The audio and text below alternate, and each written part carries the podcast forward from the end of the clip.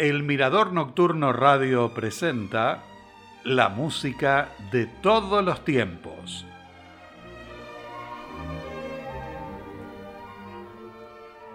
Con la música que identifica al programa les doy la bienvenida. En 1890, Brahms tomó la decisión de retirarse de la composición porque sintió que ya había alcanzado sus objetivos. En enero de 1891, asistió a un festival de arte en Meiningen y quedó cautivado por las interpretaciones de Richard Mühlfeld del concierto para clarinete número 1 de Carl Maria von Weber y del quinteto para clarinete de Wolfgang Amadeus Mozart. Entre ellos se estableció una relación de amistad y admiración y Brahms se sintió inspirado para volver a componer.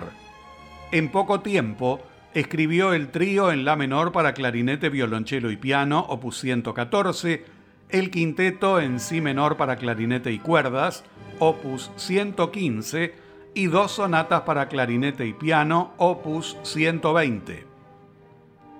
En julio de 1894 completó las sonatas y en agosto invitó a Mühlfeld a Bad Ischl, pero este tenía otros compromisos en ese tiempo. Finalmente, se encontraron al mes siguiente en Viena y las interpretaron por primera vez en un concierto privado. En noviembre, realizaron una presentación para Clara Schumann y finalmente las estrenaron el 7 de enero de 1895. A continuación de Johannes Brahms, la sonata para clarinete y piano en mi bemol mayor, opus 120 número 2, en la interpretación de Martin Fröst en clarinete junto a Yuha Wang en piano.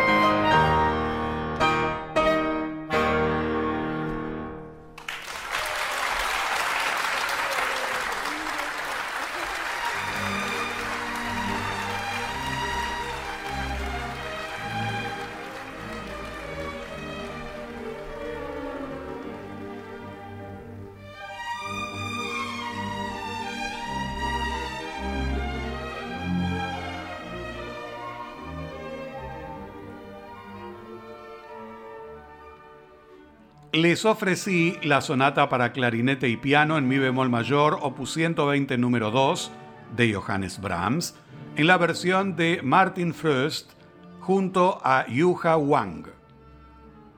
Como mencioné en un programa anterior, Johannes Brahms era muy amigo de Joseph Joachim y cuando en 1863 este se casó con la contralto Amalie Schneeweiss, le compuso a la pareja dos canciones. Se trata de las dos canciones para voz, viola y piano, opus 91. El texto de la primera, Gestilte Sehnsucht o Anhelo Silencioso, es un poema de Friedrich Rückert y el poema de la segunda, Geistliches Wiegenlied o Canción de Cuna, fue escrito por Emanuel von Geibel sobre una canción de Lope de Vega. Ambas fueron publicadas en 1884. Las escuchamos seguidamente en la interpretación de Magdalena Kollena, mezzo soprano, Amihai Gross en viola y Sir Simon Rattle en piano.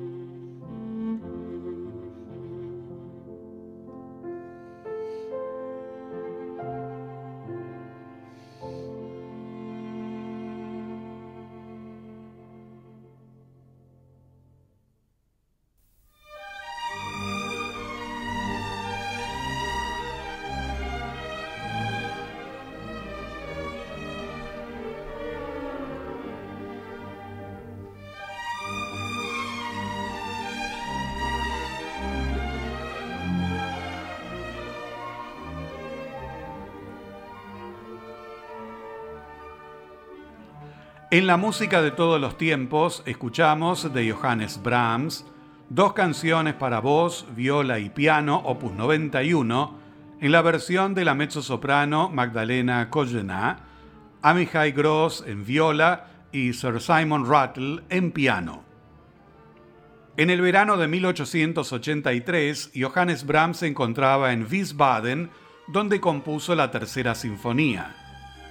Habían pasado seis años desde que terminó la segunda, y en ese tiempo escribió, entre otras partituras, las del concierto para violín, las dos oberturas y el concierto para piano número 2. El estreno se realizó el 2 de diciembre de 1883 y la Orquesta Filarmónica de Viena fue dirigida por Hans Richter. A continuación, y completando el programa, la Sinfonía número 3 en Fa mayor, opus 90, de Johannes Brahms, interpretada por la Orquesta de la Universidad de Música Franz Liszt de Weimar, dirigida por Nicolas Pasquet.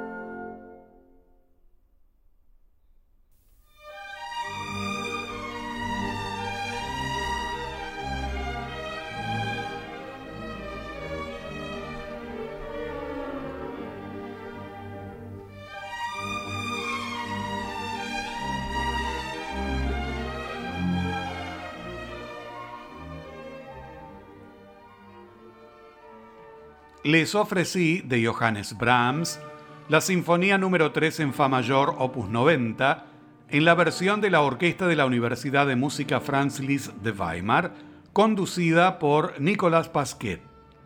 Así amigos, finaliza el programa de hoy. Los invito para dentro de siete días para la cuarta entrega del ciclo dedicado a Johannes Brahms. Hasta entonces, y muchas gracias. Bye.